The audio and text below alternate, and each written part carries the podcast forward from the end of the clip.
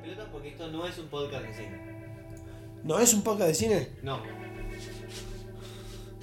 No, hablamos de películas, no es un podcast de cine. Sí. No sé. No, está perfecto. No, no, tomá, no. Recomendamos películas. No es un podcast de cine. No. Bueno, sí. No, porque. Hermoso. Para. ¡No! Somos boludos, todos tenemos barba y todos tenemos birra. ¿Estamos grabando ya? Sí. Gracias.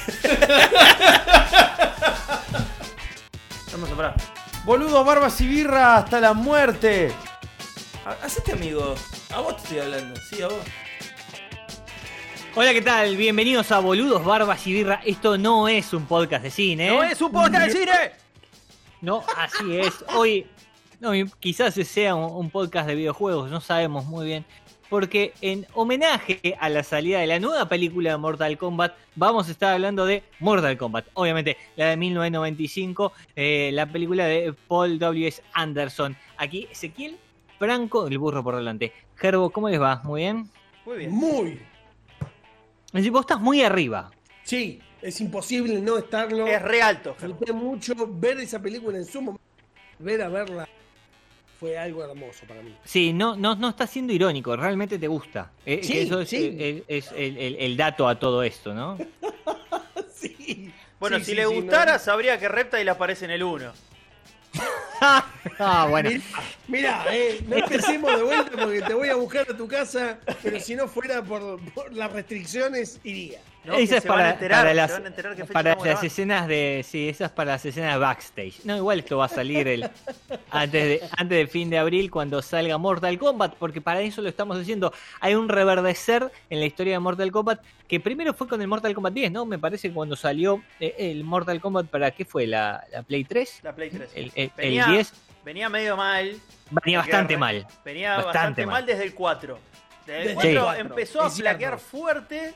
Y Es el, que era una el- verga el el pase, 4. pasa el pase Sí. al 3D como que nunca pegó. Pegó, No, anduvo medio mal, viste, como el 4 es- eh, igual a mí me gusta, pero el, el resto de lo que viene después Es una cagada. es mucho peor. Sí, es mucho. ¿Cómo se llamaba el que era tipo de aventuras? El Mythologies, el de Oh. cero.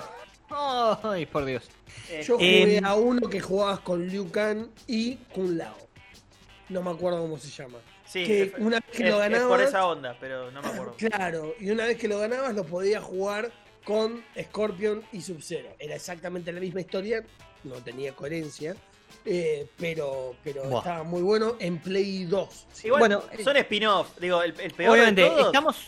estuvo en Play Sí. 2, creo que era se llamaba Armageddon o algo así, que ya era como, Ay, bueno, sí. es malísimo. Claro, Y claro. recuperaron con el 10. Y ahora, bueno, ahora que volvió Mortal Kombat, vamos. Estamos hablando de eh, eh, la mejor saga de videojuego de peleas o no, ni o en no. pedo, ni en pedo. Ni Aguante Street. Fighter. Sí, tal cual. Street Fighter for the win. Ya fue. Es lo vos. mejor, es la posta, es la que va, es el primer juego de pelea. Tiene mejor lore Mortal Kombat. Tiene mejor lore, To- Totalmente, Pero tiene peores sí, juegos. mejor. Sí, tiene sí. muy, mucho peor juego. Mortal Kombat Sí, hay cuatro juegos buenos.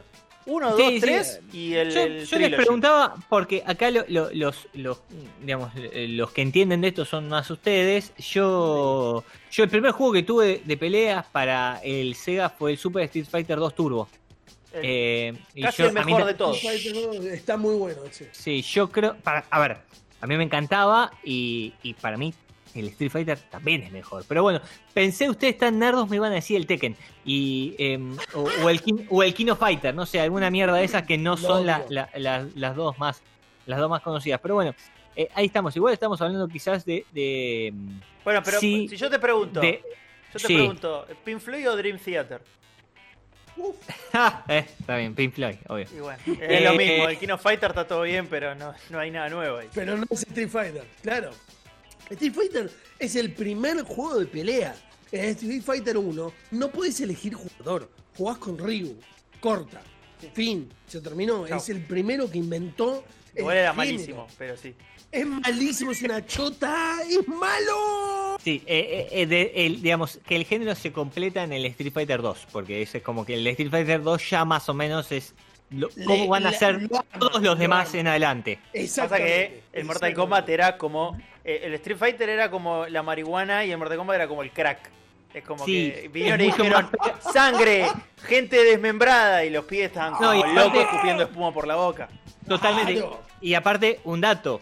eh, el, el- que quizás el mayor valor de Mortal Kombat, sobre todo el 1 y el 2, en el momento en que salen, son las escenas filmadas de personas reales. Porque el, Te vuela la cabeza. el Street Fighter eran dibujos. Sí. eh, eran, eh, eran anime, por así decirlo. Es un personaje, claro. Son personajes de dibujo. Y el Mortal Kombat eran personas Eran actuándolo. Sí. Y vos podías controlar a la persona y eso era maravilloso, sobre todo cuando a esa persona le sacaban la cabeza, le sacaban el corazón, lo tiraban a los pinches o cualquier Lo prendían fuego. La prendían claro. fuego. Digo, eh, eh, era lo, lo ideal. Y me parece que en los arcades, sobre todo, Mortal Kombat, una vez que salió, lo empieza a pasar por encima a- al, al Street Fighter en cuanto a popularidad por esto, más que nada por el gore, ¿no? La sangre, todo lo que no podías ver en el otro, que en este te, te atraía un poquito más. Digamos, siempre nos gusta ver cómo sangra algo. Pero, ¿qué Obvio. te parece?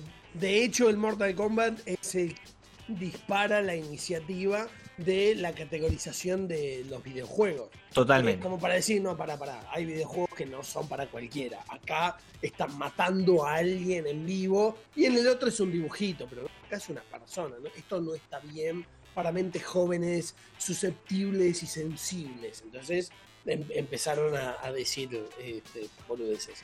Pero... Tan popular eh, se hizo, tan popular se hizo que en 1995, un par de años después de la salida de- del juego, hace una película.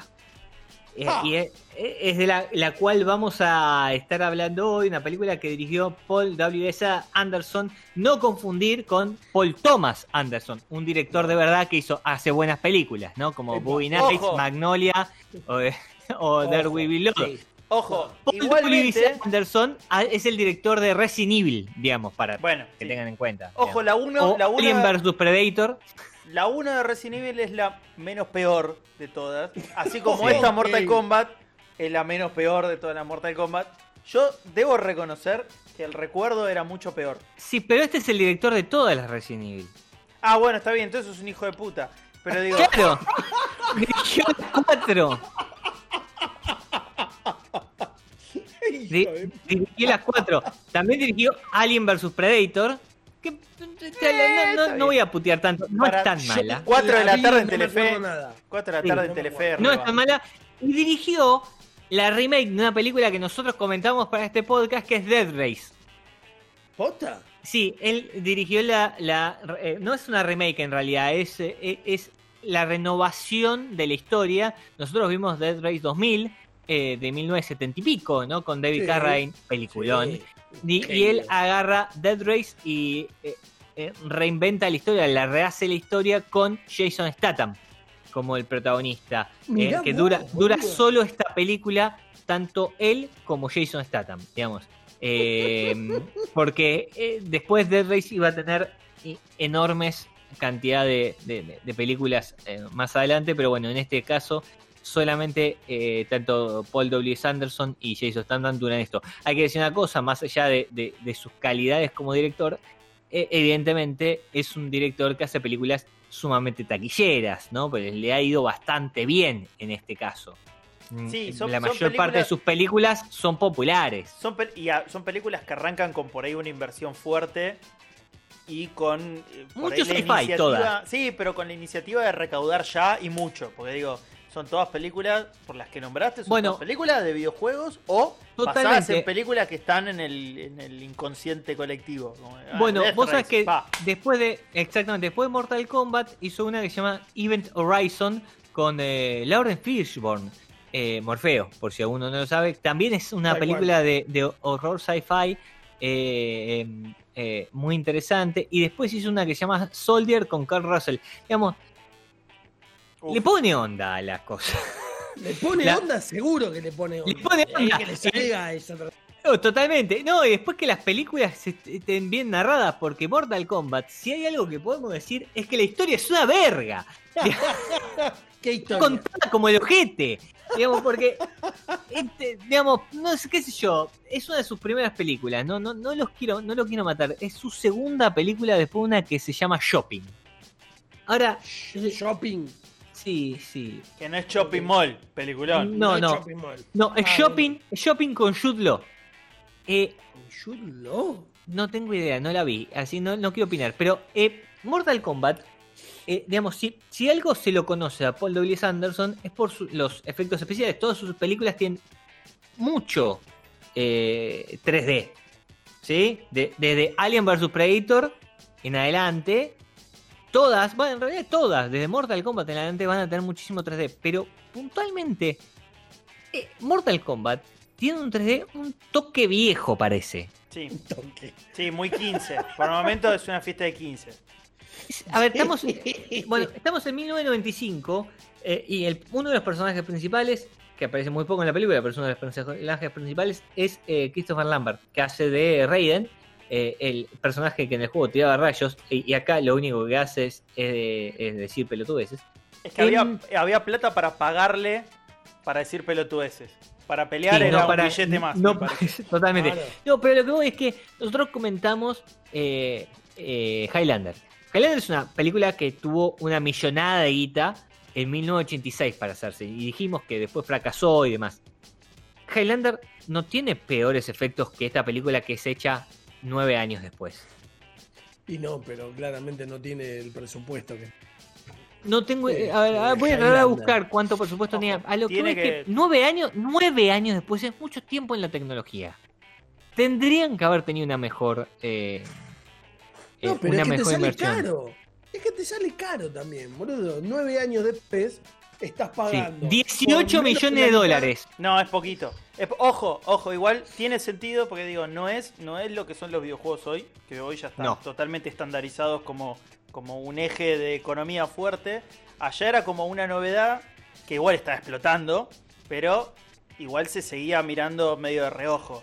De hecho, Se seguían de- jugando a los arcades. sí, sí, pero digo, Cosa ah, que hoy no existe. más allá que fuese un boom, porque era un boom Mortal Kombat, vos mismo lo dijiste, la historia es una mierda y sin embargo la historia es súper fiel al juego, o sea, así de incongruente es, o sea, o así de virgen es el territorio. Digo, no había Pero, gran producción atrás. No, y para el juego pará. mucha menos historia, pero eso, para pero- llevarlo a una película te- te quedaste corto. No, pero hoy en día para un videojuego de, de alto calibre se espera una historia coherente. Hoy en día no podés hacer historias como las que se hacían los videojuegos en los 90. Pero No. ¿cuál fue la historia que salió primero? ¿El videojuego o, o la historia? No, la historia. A ver, ¿La el- a ver, historia a ver, salió ponga- primero? pongámoslo en ¿El videojuego contexto. en la historia? Claro, la historia de Mortal ¿Y Kombat. salió la historia? La historia de. Mortal A ver, yo- a ver si te te voy a refrescar la memoria. En Mortal. Kombat, cuando ibas a un fichín, se veía una pantalla gris con las, las caritas de los personajes de los dos lados de la pantalla pasando como si fuera un tragamonedas. Y en el medio decía como no hay ficha, esto que lo otro, meta ficha para jugar. Y en el medio había un texto.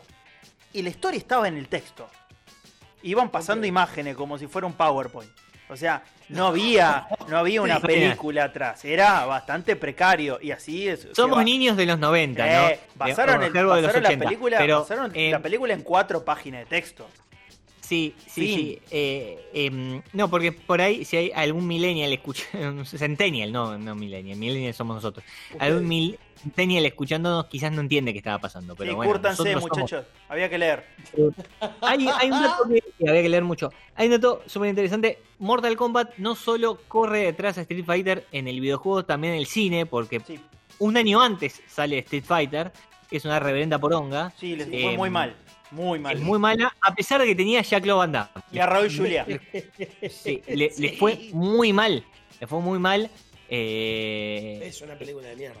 es espantosa. Y esa sí no tiene nada que ver con la historia. O muy No. poco. Pero No, yo la vi y no la disfruté. Raúl Esta la vi antes y ahora y la disfruté. Raúl Julia era Stalin. Flashearon que era Stalin. Sí, Pero es está muy bien hecho el personaje de Bison. No tiene nada que ver con el juego. Pero el- hay que sacarse el sombrero. No, es la última película bien, que hizo en su vida. Y la, Raúl se, Juliá, se- se la puso, No, se la puso bien. sí, pero era Raúl Juliá y si alguno no, no sabe quién es, eh, Homero. es eh, Homero en Los, Los Locos. Adams. Sí, sí, por si alguno se lo pierde. Pero bueno, estamos hablando de Mortal Kombat en el marco de la salida de la nueva película que eh, aseguran que va a ser extremadamente sangrienta, eh, la más sangrienta de la posible que se va a ver, así que estamos muy eh, eh, contentos y ansiosos de verla. Vamos a charlar sobre la película porque quizás alguno no la vio, y, y contemos de qué va. porque estuvimos hablando un rato largo y no lo dijimos. Bueno, Mortal Kombat es la historia sobre un grupo de luchadores de la Tierra, vamos a decirlo de esta manera, que se tienen que embarcar para ir a pelear em, en un combate sanguinario, a la muerte, hasta Combate la muerte, mortal. En combate mortal, eh, en un torneo eh, por eh, eh, la, digamos, el futuro del universo contra los del Outworld, que son de, otro universo, viene y ahí vienen Shansung y Goro, que son los dos peleadores más po- porongas que tienen del El- otro lado. Y de- nosotros tenemos El contexto Sí. argentino de la película más cercano a esto van 85 minutos, la Tierra está perdiendo por goleada y ya están tirando piedra del Outward, están por invadir la Tierra. Queda una chance.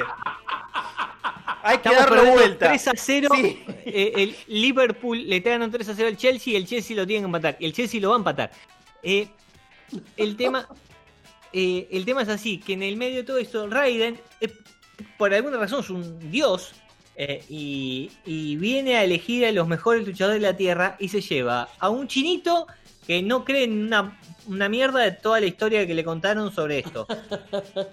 un actor de cine que- basado en Jacques Van Damme, que, que es eh, un boludo, Anda con Y una, policía- sí. Eh, y una ahora, policía no, no sabe pelear, no sabe pelear. ahora me, No, pre- se lleva- me preocupa mucho que, que la solución a una crisis de identidad sea ir a un combate a muerte en otro universo, ¿no? Pero bueno, Bueno, había que que probar hay. que, el tipo era posta. Y lo sí, peor es hay que, que lo- decir una cosa. Lo peor es que esta no hay película- documentación de eso. O sea, el tipo no fue a probar nada. Porque No. volvió de no, volvió a otro mundo así, se le cagan de risa.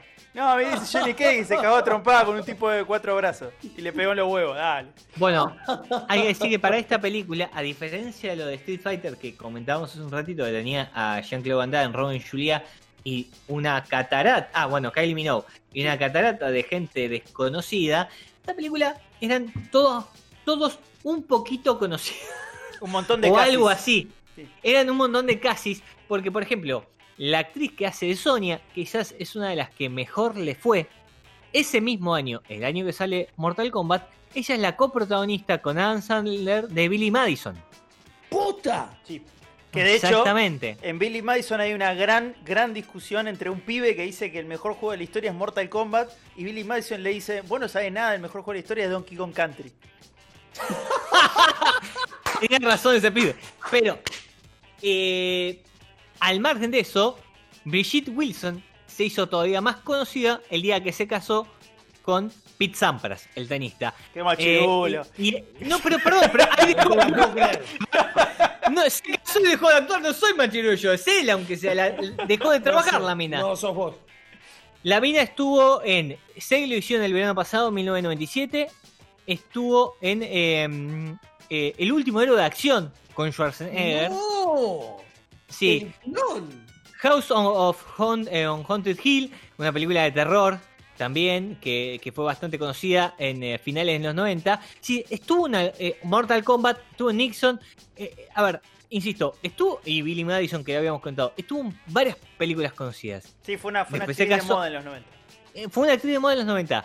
Tan de moda es que lo conoció Pete Sampras, se casó y no volvió a actuar. No es culpa mía, boludo. No, no, no le- es lo que pasó.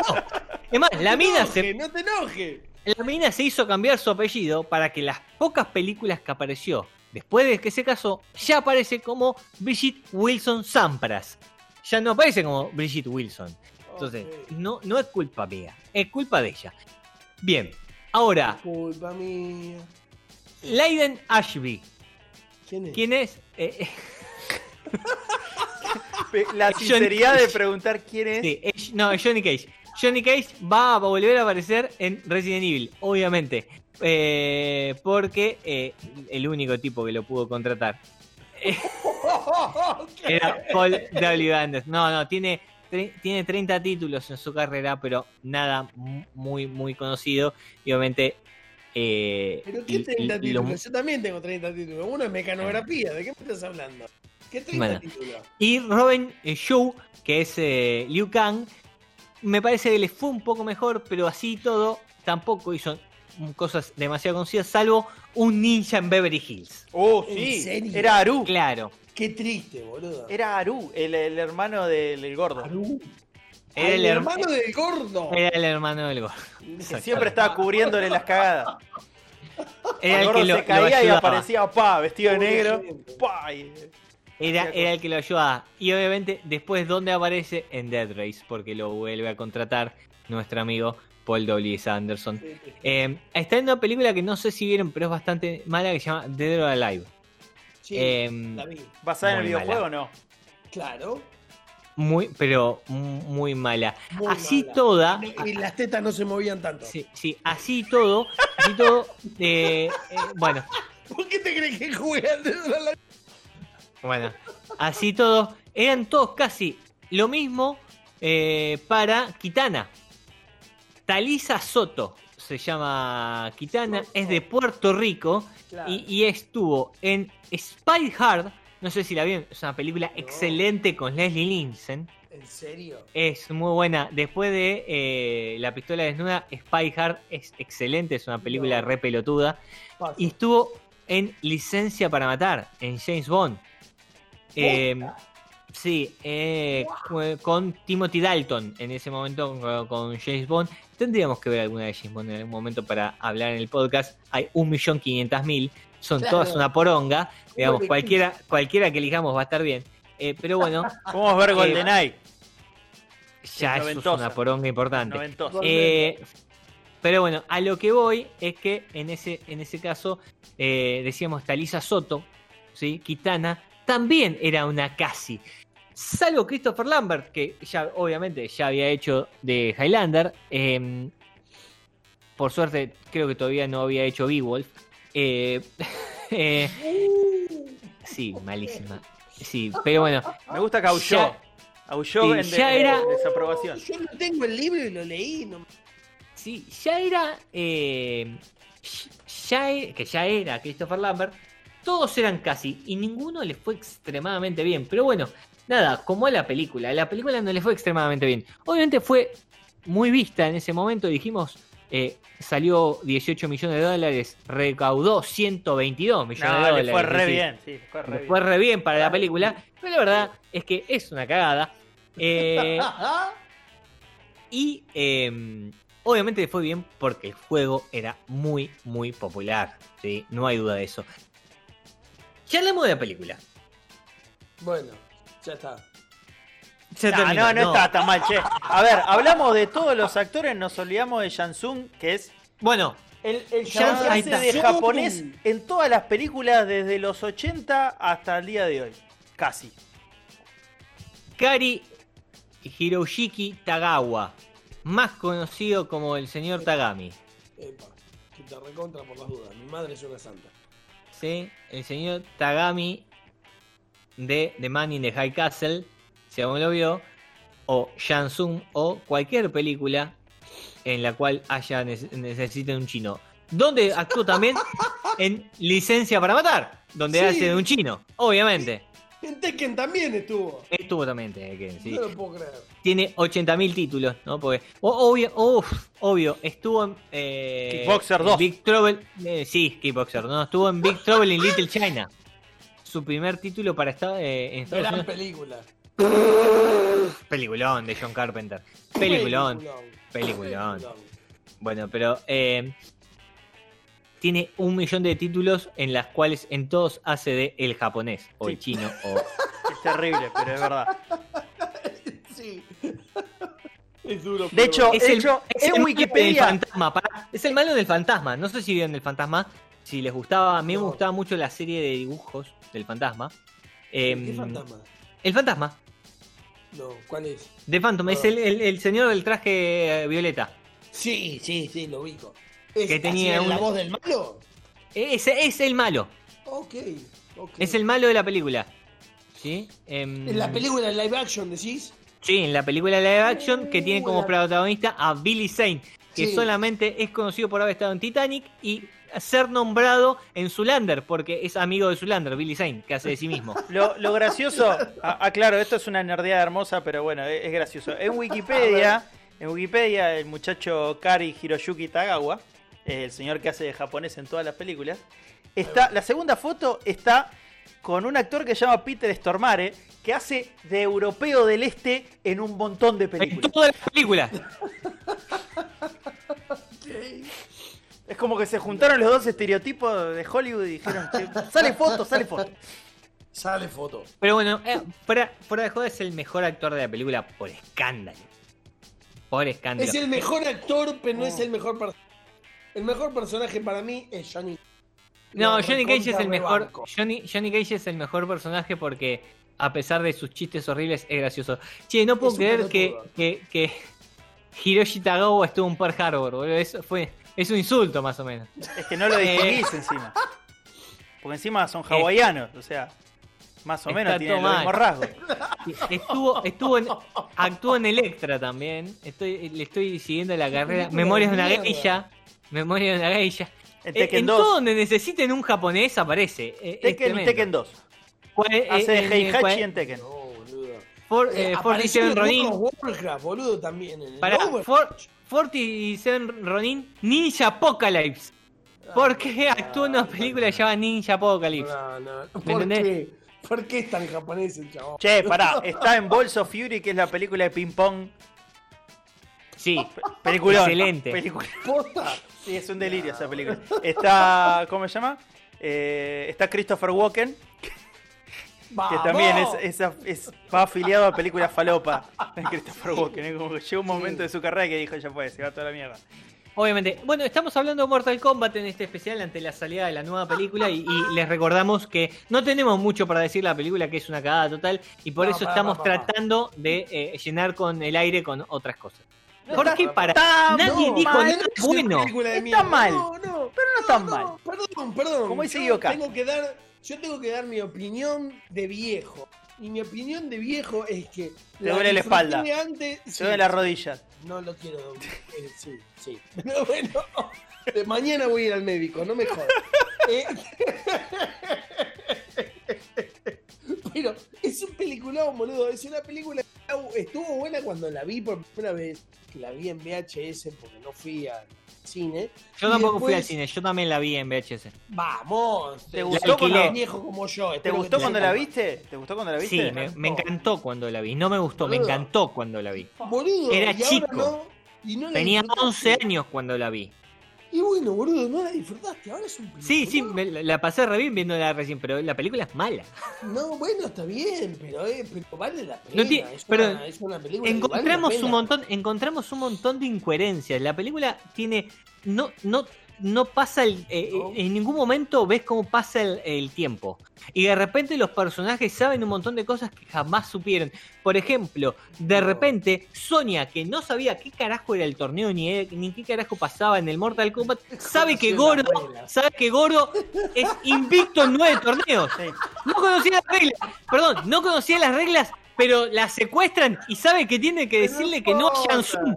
Y que, No, por- y- le contaron cosas. No, pero es cualquiera, no puedes, no puedes hacer, no puedes hacer un corte de escena y de repente es Titi Fernández. No funciona. no, no, pero escuchame una cosa. Liu Kang y Johnny Cage no sabían. Raiden le tiene que explicar que una vez que Shang Tsung secuestra a Sonya Blade, Liu Kang y Johnny Cage le dicen a Raiden, no, pero Claro. no, queremos pelear nosotros. Y dicen, no, hay una regla que no les dije. Liu Kang de repente la aprende mágicamente y dice, ah, es cierto. Si ella no acepta, no hay que, no, se, no puede empezar la pelea. No Y tengo nada más que dice, No enseñarte. tengo nada más que enseñarte. Ahora, todo esto, Sonia no lo sabe. ¿Cómo No, es que de repente se entera que tiene que decirle que no a Shansung porque es lo único que le dice? ¿Entendés? No, no. Shansung le grita, no es no. Y ella dijo que le gustaban fuertes y feos. Y Jansung es fuerte y feo. Así que Sí, le costó. Sí, le re costó. Tengo una duda enorme. Liu Kang, que no creía, no creía en nada, no, eh, la película empieza diciendo que Liu Kang no cree que existe el otro mundo y ni que él tenga que pelear por salvar el mundo. Solo un- lo único que sabe es que hay un, un viejo choto chino, japonés en realidad, que mató a su hermano y le tiene que ganar. Sin embargo, tiene la capacidad de disparar pelotas por las manos, pelotas de fuego por las manos. ¿Cómo No, carajo no, sabe eso? No, técnicamente no, técnicamente no, no pasó. Nunca lo viste en esta película. ¿Cómo que no? En la, la última escena, No, donde le pega a Shansung y lo tira a los pinches. Está bien, pero fue como mucha, mucha. Una cosa así de muchas ganas. ¿Puede decir que le salió No, sin no. querer? ¿Le saltó por primera vez? No, Eh, la 2 fue vuelve, controla no la bola de fuego. Sí, no fue como el primer Flawless Victory de Sub-Zero. Bueno, Que otra cosa que no cargó, me. Cargó, cargó y se la tiró y se. Yo, ¿Por qué dicen no. Victory ante cada victoria Exacto. cuando no era Flores Victory? Exacto, yo tengo las mismas. Boludo, ¿qué querés? Yo tengo las mismas reacciones que cuando la vi por primera vez. Que me, por un lado me aburrió, porque no es una película que pase muchas cosas, hay que ser honesto. Retirate. No, no pasa muchas cosas, son 40 minutos que pasa algo. Este. Y lo segundo es, son incongruencias no con la historia, porque yo no tenía la capacidad analítica para decirte si era una historia importante. Pero había incongruencia con el juego.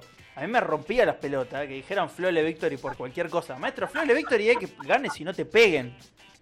O sea, están pegándose mano a mano, una- pelea súper pareja durante 10 minutos. No puedes terminar la pelea diciendo Flawless Victory. Otra cosa. No. Tenés al negro Y gritan- tirado ahí para que le hagan la fatality.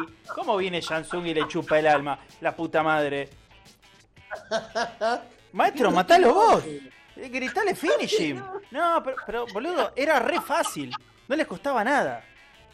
Finishing, no me acuerdo. Hubo un finishing, sí, hubo un finishing. Se lo piden a Goro, Goro le pega una piña.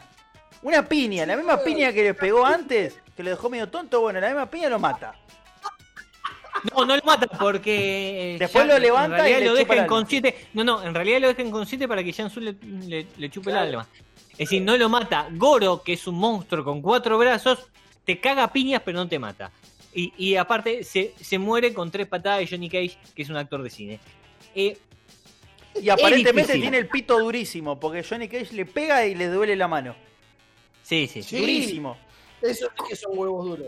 ¿Cómo, cómo sabía Johnny Cage que Goro, un monstruo de otra dimensión del cual él no tiene ningún tipo de conocimiento, tiene testículos para poder golpear? Pero capaz que es una zona universalmente sensible. Algo tiene que que haber no- ahí. Ah, En, otros, perdón, no solo universalmente, en otros universos también, como este, Pero boludo, ¿qué te donde parece? viaja por universos. Aparte- Pa- tengo, tengo una duda, ¿por qué todos los personajes se la quieren coger a Sonia? ¿Cómo no, boludo? No está tan mal. Pero, Me gusta. El comentario, Tengo- siempre está el comentario. Tenía bien y gerbearon. La duda, duda full. 3. Duda 3. La segunda vez que Liu Kang ve a Kitana, dice, sigámosla. Creo que nos quiere ayudar. No te habló, boludo. No te habló, no te dijo nada. ¿Cómo sabes que te quiere ayudar? Todavía no dijo una sola palabra. No, la, la película. Pero ¿qué pasó antes? ¿Qué pasó antes? miró. La mina lo miró de manera sensual y Johnny Cage vino y le dijo, No. eso sí. Como La- de manera la- sensual. No hay No, sensualidad en el Outworld. Hay muerte No, y destrucción. Aparte, No. lo, lo mira con una gana de matarlo que no, no, no, no encuentro la sensualidad. Pero. A ver, yo, a mí me parece que todas estas cosas. los zapatos de. No, no, todas estas cosas que nosotros estamos contando muestran que hay una eh, muy difícil continuidad en la película que, que está completamente cortada y que no, no, no, no le da eh, una. A ver. eh, no sé, no fluye eh, en la historia.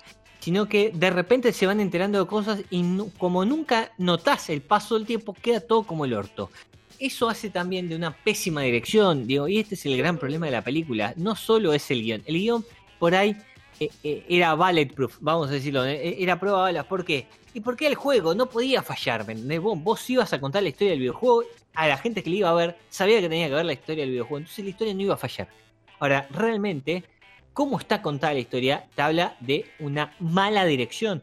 Y volvemos a lo que hablábamos al principio de Paul W. Anderson. Estamos hablando de un tipo que hace películas extremadamente populares, porque hizo toda la caterva de Resident Evil, hizo Alien vs. Predator, todas películas que les fueran bien, ¿sí?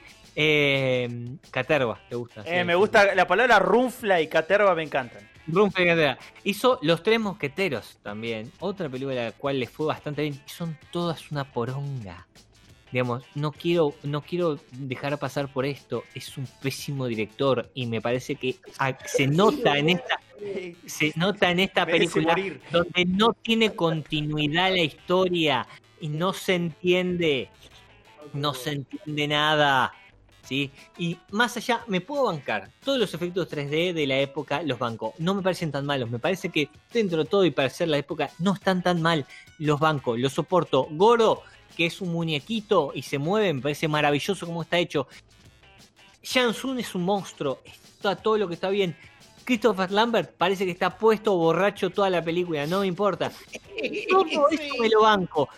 Que, que So- Sonia no sepa pelear a pesar de que hayan contratado a todos artistas marciales, menos la mina que tiene que pelear, no me importa. Me banco todo. Ahora, que la película no tenga sentido no. Y me parece que con una historia tan básica y tan simple, la hicieron mierda. Y ese es mi problema con Mortal Kombat. Que lo tengo ahora de grande, porque de chico la disfruté. ¿Por qué? Porque me gustaba el jueguito y la pasé muy bien cuando la vi. Mucho mejor que con eh, eh, Street Fighter que cuando Uf, la vi. También de chico la pasé como el orto porque era una cagada. De chico era una cagada, imagínate ahora. Pero bueno, volver a ver, boludo. no, No, eh, no lo evitémoslo. hagas, no lo hagas. Wow. Es muy mala, es muy mala. Estamos- hablando hoy de Mortal Kombat. Esto no es un podcast de cine y lo estamos haciendo en el marco de la salida de la nueva película porque no la queremos ver y todavía no salió y va a haber mucha sangre. Eh, ¿Tenemos algo más que acotar sobre esta película de 1995? No. Fran, eh, lo habíamos hablado a- antes de entrar. La, la película es realmente fiel al videojuego, ¿no? Digo, Sí, la historia, la historia es tal cual. O sea, Shansung va a la Tierra, invita a todos a su isla, a que se caguen a trompadas. De hecho, la, acción pasa en la Tierra hasta que los mandan, o sea, que, él dice quiero jugar de local y se lo lleva a su mundo a, a Sonia y por consecuencia a Liu Kang y a, y Johnny Cage. Pero digo, en el resto del, transcurso de la película es en un territorio de Shansung en la Tierra por la disputa de la Tierra para bajar a Goro que es invicto hace 500 años. La historia es súper fiel. Ahora, la historia son tres páginas, Sí. cuatro páginas. Ah, hay que hacer una película con eso. cua- Es cuatro difícil. pantallas de PowerPoint, como Es, habíamos dicho. es difícil, es como la última temporada de Game of Thrones. Por algo, A mí- por algo A salió mí, como salió. que- a mí lo que sí me, me dolió y me parece que, que- que por- quizás porque lo contaron más adelante, no sé, pero em, eh, dejaron completamente de lado la rivalidad de Sub-Zero y Scorpion. No es Eh, el momento. Sí, no es quedaron, el momento. quedaron recontra de adorno los dos. Quedaron Sí. para hacer los poderes y nada más.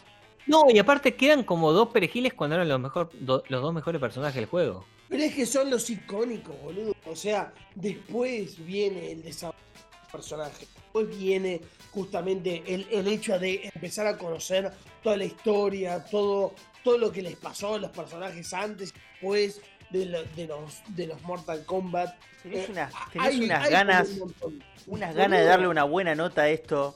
Bueno, Pero, ya está, vamos. vamos. Vamos a discutirlo. Gerbo, Gerbo, para vos. Entre, Sí. Decí lo tuyo, entre dale. clownado, entre clownado y poltergeist. ¿Cuántos Sí. puntos le das a Mortal Kombat? Entre Clownado y Poultry. De 1 a 5. Yo, ¿sabes qué? ¿Sabes qué? No, no. Le voy a hacer caso a la, a, a la sugerencia que hizo Franco en el sentido de, de la visualización de la película. ¿Sabes qué? De 1 a 5 de Clown Digo a Poltergeist. Mortal Kombat 1 en 1995 es un 6. No, ¡No! ¡No! ¡No! No, no. está rompiendo Imposible. todo. eh. Está rompiendo todo. Lo... Es un peliculón, boludo. Franco, Eh, yo creo que es un dos y medio con todo. ¡No! ¡No, hijo de puta! ¡No! eh, Te voy a buscar a tu casa. No. por, No, por no amor infantil, por, por mi amor infantil, porque la pasé muy bien cuando la vi, porque eh, me gusta el videojuego, porque el Mortal Kombat 10 es una masa. eh, le voy a dar un 2,5. No se lo merece. pero Le voy a dar un 2,5. Ese coma 5 es, es lo que le falta a Street Fighter. Sí, sí, y le da, perdón, le, le da un promedio con ese 6 de mierda que le puse. Sos un irrespetuoso.